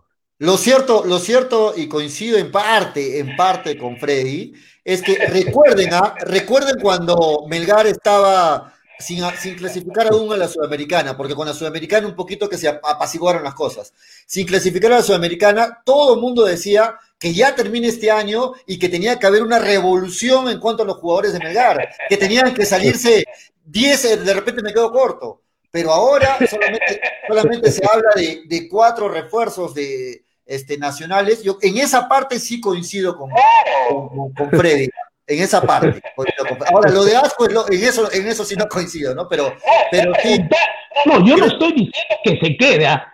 Lo único que yo estoy diciendo es, si solamente vamos a contratar cuatro jugadores del medio, que para mí me parece irrisorio, porque al menos deberían ser seis u ocho jugadores, y hay buenos jugadores que ya los están contratando, ya, tendríamos que recurrir, no importa es porque ¿qué vamos a hacer después si no tenemos jugadores? Si Melgar viene contratando jugadores que no han tenido ni siquiera cinco minutos en el campo de juego y se les ha pagado su sueldo al día. Entonces, si no tenemos jugadores y solamente necesitamos cuatro y Asco es jugador de Melgar, en un momento se tendrá que recurrir a él, ¿no? Solamente es joder. No creo, no, creo, no creo que pase eso. Yo sé que lo está haciendo de joda, este Freddy. Sí. Vamos a leer algunos comentarios, a ver qué dice la gente. Ruth Mandrit dice, pobres chabelines, Ascuez lo lleva a su liga de origen, dice este Néstor Serpa, dice, Freddy, no puedes, te me caes, tío, dice Néstor Serpa. Este, que lo contraten a Ascuez por su gran año en Alianza, dice Takeshi Sara, te dice, Freddy, amigo, el pueblo está contigo. Freddy, amigo, ya, está haciendo una barra ahí para Freddy. Néstor Serpa dice, Ascuez es un fracasado. Matías Monzón dice, excelente transmisión. Este, a Daniel le, encanta esconderse, dice Takeshi Zárate, bueno, por la cámara. Este, Rutzman dice, buenas tardes, señores panelistas, saludos para Juanjo. Kevin Mandizábal dice, Bengoechea era un sopacador y campeonó así. Bueno, este, Néstor Serpa dice, Auber gustaba uh, de la noche, pregunta este, Néstor Serpa. Luis Beto Cayagua dice, insisto, de acuerdo con el tío del tinte, dice Luis Beto Cayagua. Este, Flavio Guillermo dice, lo que no entiende Freddy es que es un entrenador que se ha mantenido por más de 10 años como entrenador de Colombia, no es un improvisado, tiene que ser personas serias y responsables. El entrenador Lorenzo en un tiempo fue voceado incluso para ser entrenador de Colombia por los mismos jugadores. Bueno, fue voceado por los jugadores, ¿ah? Fue voceado por los jugadores, no, no por. Sale que pudo haber sido entrenador de Colombia. Ya pues, jugamos el campeonato, carajo, si vamos a campeonaria. ¿Qué le parece? no te piques. ¿Qué le parece Ya estás, ya estás en la edad del cóndor. Luis Corrales Prado dice, Muchachos, abajo en los comentarios. Luis Corrales Prado dice, ¿qué les parece el gringo Romagnoli? Pregunta Luis Corrales Prado, José David Gusta.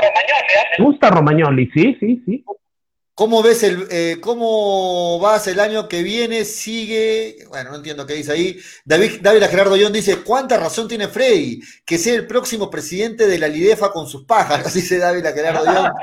Marco Escobedo dice, Ascuez y Gómez se pueden prestar a segunda, dice Marco Escobedo. Y hablando de segunda, un paréntesis, ¿ah? chiquitito, hablando de Alianza Lima, Beto da Silva ha dicho que va a jugar la segunda, la Liga 2, con Alianza Lima, continúa en Alianza Lima Beto da Silva, una chiquita nada más. Ya que estaba el, tema, Julio, que va a jugar porque sabe que en todo un campeonato juega 30 minutos, usted este pendejo. claro que si va a jugar a las justas 30 minutos un campeonato y cobra todos los meses decir, pues si voy a jugar. ¿Tú crees que, ahora yo le pregunto, yo le pregunto a los dos, o a los tres, con Dani, rapidísimo. ¿Quién ha jugado más? ¿Da Silva o el Mudo Rodríguez? Por amor a Dios. Díganme ustedes, ¿quién ha jugado más? Qué buena, qué buena, qué entre, buena. Los, entre los dos hacen 90 minutos en todo el año, ¿no? Yo dije una vez esto y nadie me creyó.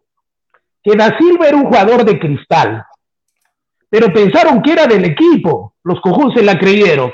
No era un jugador que no aguanta, se rompe cada rato. Más para en la enfermería, más para en el banco que otra cosa. Y lo peor de todo, que el dueño del pase es Alianza Lima, ¿no? Sí. Ah, todo el 2022, ¿no? Todo hasta el 2022, imagínense, imagínense. Y, y eh, a mí particularmente, hablando de Jales, un, un, año muy bueno el de Gaspar Gentil, ¿no? En la, que dejó la San Martín y se acaba de convertir el nuevo jugador de la UTC. Buen jale para mí este, este argentino. Ahora, yo no entiendo cómo se puede contratar dos back centros extranjeros o de pronto uno cuando se ha mostrado que hay tan buenos back centros que están jugando en el fútbol peruano. Comprobado, Dios mío. ¿Por qué no se puede pelear? ¿Que Melgar no debe contratar centrales extranjeros? Se pudo, por lo menos se pudo pelear uno, ¿no es cierto? Y contratar un extranjero, ¿no es cierto? Un extranjero. ¿Por qué? Porque a este plan solamente lo tenemos al chico de Nemostier. Aquí más tenemos de, back centro como para que sea titular. Tendríamos que contratar ¿qué? dos, dos eh, centrales extranjeros en el medio no hay un central de poletas para que pueda pelearlo Melgar. De eso estamos hablando, pues, hace rato. Freddy, agrego, agrego lo que dice Freddy. Así se contratara, así se contratara dos centrales extranjeros, con Dinemostier solo serían tres. Igual falta un central más local. Entonces, se está quedando, los mejores centrales están siendo ya contratados, señor Vivanco, o está trabajando en silencio, digo yo, y nos va a traer una buena sorpresa, o le va a renovar a Jeremy Salas de repente, no lo sé. Está trabajando en silencio, no te cubes, en silencio. Bueno, Salieron, salieron a decir la gente de Melgar que en algunos medios de comunicación, ¿no? Que, que no van a hablar con los medios de comunicación y que Melgar sigue con su postura de trabajar reservadamente, en silencio. Y Qué buena Dávila Gerardo John dice que a Da Silva le gana al Mudo Rodríguez por tres minutos, dice, qué buena Este, Dávila Gerardo yo también agrega que regrese Villalba, dicen, para Melgar. Este, Giancarlo Esquiembre dice, deberían jalarse al cuchillo Balta, dice Giancarlo Esquiembre. No, ya arregló con Macayo, ya arregló con Macayo. Ascuez, que es el patrón de la baja, dice. Eh, arregla, que trabaja escondidas es Melgar, carajo, y hasta la fecha no arregla con nadie. Sí, sí. Los, mejores centrales, bueno. Está todavía. Gerardo John también dice que Jeremy Sala sería el cuarto central. Ojalá, ojalá que, el, central, el central Minaya, que está siendo pretendido por bastantes equipos, eh, ¿por qué no? Pueda terminar en Melgar, ¿no? Sería un buen jale, creo yo ¿Qué opinan ustedes? Lo de Minaya ha sido un gran año en Ayacucho. No, yo estoy de acuerdo con que venga Minaya, que venga al menos un centro que haya demostrado que efectivamente sí juega. Este año ha sido el año de los arqueros y de los back centrales, ¿no es cierto? ¿Por qué no traer uno en Melgar? Necesitamos cuatro back centrales, por si acaso vamos a jugar dos torneos, uno internacional y uno local. Entonces, ¿a qué vamos a jugar con Melgar? Me preocupa tu dato, Julio, no sé de qué fuente sea. Si es una fuente confiable, de pronto te ha dateado el, hombre fuerte de Melgar, el señor Vivanco. No te piques, Daniel. Eh, que solamente van a contratar cuatro del medio. Eh, es lo que, lo que se está especulando, ¿no? De que el técnico llegaría con cuatro extranjeros recomendados por él y, y recomendaría a cuatro más del, del campeonato local. Entonces, bueno, no sé, la verdad, los plazos ya están tarde y si es que no se ponen a correr y siguen con la misma caminata lenta, no sé dónde llegará Melgar, de verdad. Esperamos que, este año, siempre decimos eso, Freddy, ¿no?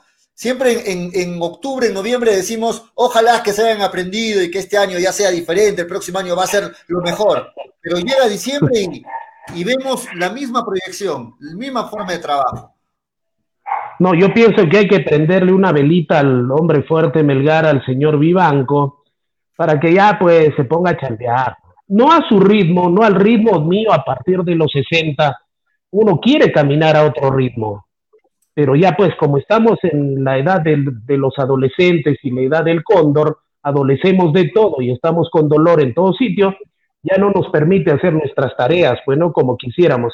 En todo caso, señor Vivanco, ya pues por favor, ¿no?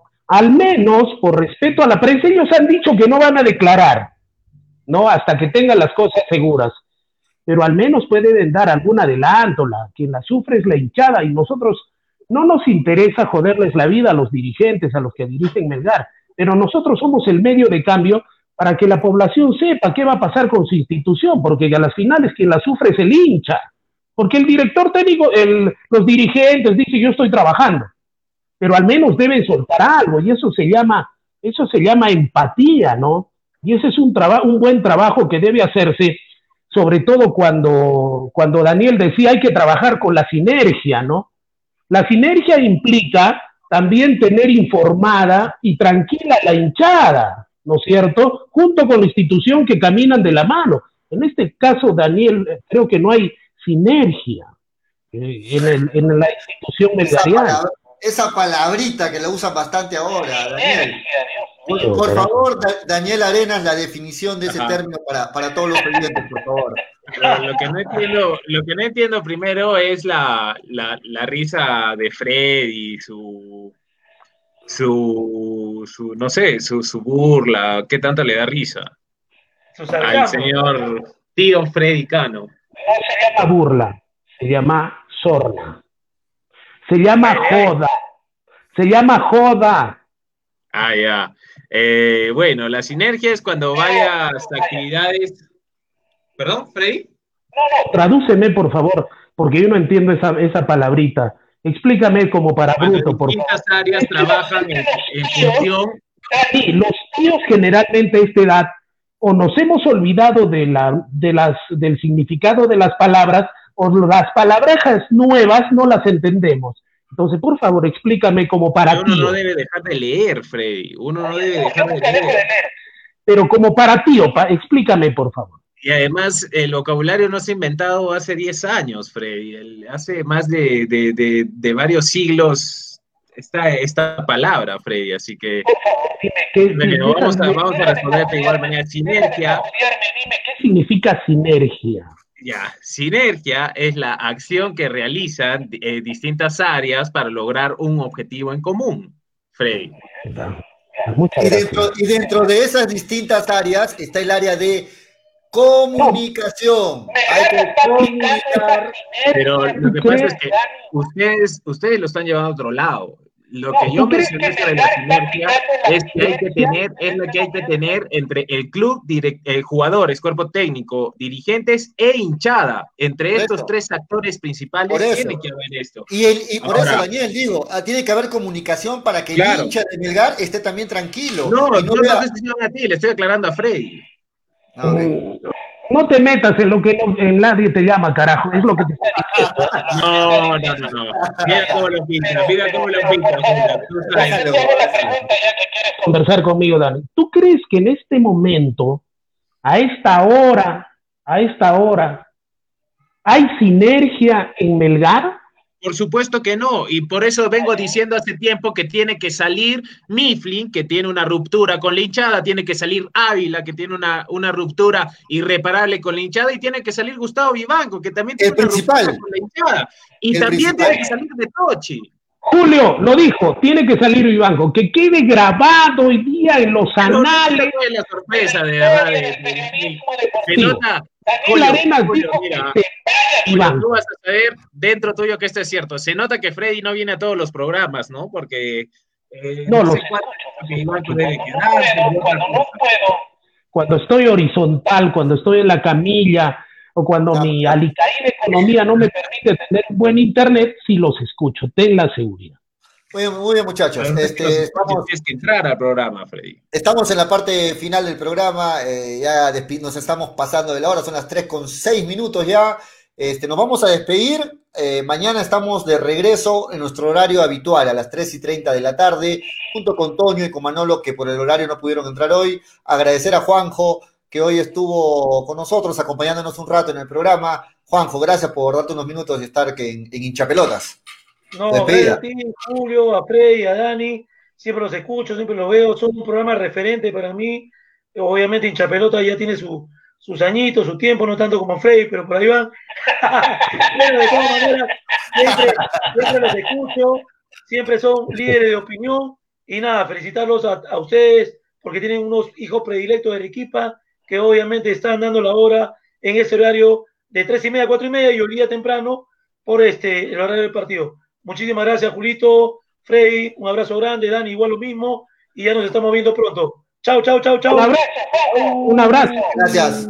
Gracias, Juanjo. Ahí estaba Juan José, el popular Metálica, ¿no? Este, con nosotros Eh, Daniel, no sé si ya se despidió, creo que ya pensó que era el final del programa o, se le desconectó, no estoy, no estoy muy seguro. Me parece que fundió, cerebro mi colorado.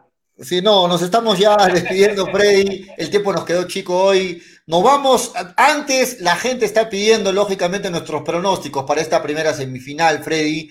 Este, el pronóstico, ¿cómo queda para ti el partido que en 21 minutos este, se va a empezar a jugar el partido de Cristal con Ayacucho. ¿Cuál es el resultado para ti? Y no me vengas a decir, Freddy, que porque tu hijo te ha dicho, por favor, el resultado de Freddy Cano. ¿Cuál es, el pronóstico de Freddy Cano, por favor? Ten la seguridad que por mis pelotas te voy a dar mi pronóstico. Dale. ¿Cuál es tu pronóstico, Freddy? Gana Ayacucho. Con, con resultado, con marcador. No sé, pero también mis bolas ya están un poquito viejas, ¿no? Dale, dale, a ver. Tienes que entender. Gana Ayacucho, pero ajustado, pero gana. Ok, gana Ayacucho por un gol de diferencia, pero gana. Listo, no quiere Muy bien, Daniel Arenas, ¿cuál es el pronóstico para hoy, Daniel? Tú que eres el, el amo y señor de la polla y la pelota. ¿Cuál es el, pronóstico de, Daniel Arenas? Segunda vez consecutiva. Ayacucho viene muy bien. Excepción, si no tiene para la máquina de afeitar, hemos debido entender esos 300 soles de la polla le venían bien a, Daniel, por eso hemos soltado un poquito los pronósticos. dale, Fred, dale, Hoy le, ibas a poner, Julio, también, ¿ah? pero... ¿Qué? ¿Qué vamos a poner? Vamos. La, la tabla, pues. Sí, la vamos a poner ahorita, no, te preocupes, no te preocupes, pero vamos yo creo, Yo creo que gana Ayacucho con argumentos futbolísticos. Julio creo que lo sorprende a Cristal. Le gana y le gana bien para mí. ¿ah? Hoy ya no hay penales, ¿ah? hoy ya solo son 90 minutos. Claro, 90 hoy son 90 minutos. Me parece que gana Ayacucho Fútbol Club, aunque no lo crean, 3 a 1. 3 a 1. Sería, sería un resultado contundente y prácticamente definiendo ya la llave, ¿no? Podría ser. Ok, yo le voy a Cristal. Claro, cuentan, ¿no, Julio? Cuentan los goles, ¿no? Claro, cuentan los goles. Este, no, hay goles de, no hay goles de visita, sino cuentan los, los goles, cuentan los goles. Diferencia de goles. Es como un partido de 180 minutos, ¿no? Se suman los goles, cuentan los goles. ok, En, el, en, el, yo le voy a Cristal, pienso que Cristal gana hoy día 2 a 1. Eh, gana también ajustado, pero gana, gana Cristal 2 a 1. Y ahora sí, a pedido de, de Daniel Arena, para que se vaya tranquilo. Por tu culpa ahora tengo problemas familiares. Se ha molestado mi hijo Jorge, me ha dicho, papá, ¿cómo das ese pronóstico? Me lo jodas, me ha dicho. Ah, bueno. Bueno, este... va a ser complicado. Freddy, mira bien, ¿ah? esta es la tabla acumulada en la polla de Inca Pelotas gracias a New Raycon 100% cuero original. ¿Qué va a ser? A ver,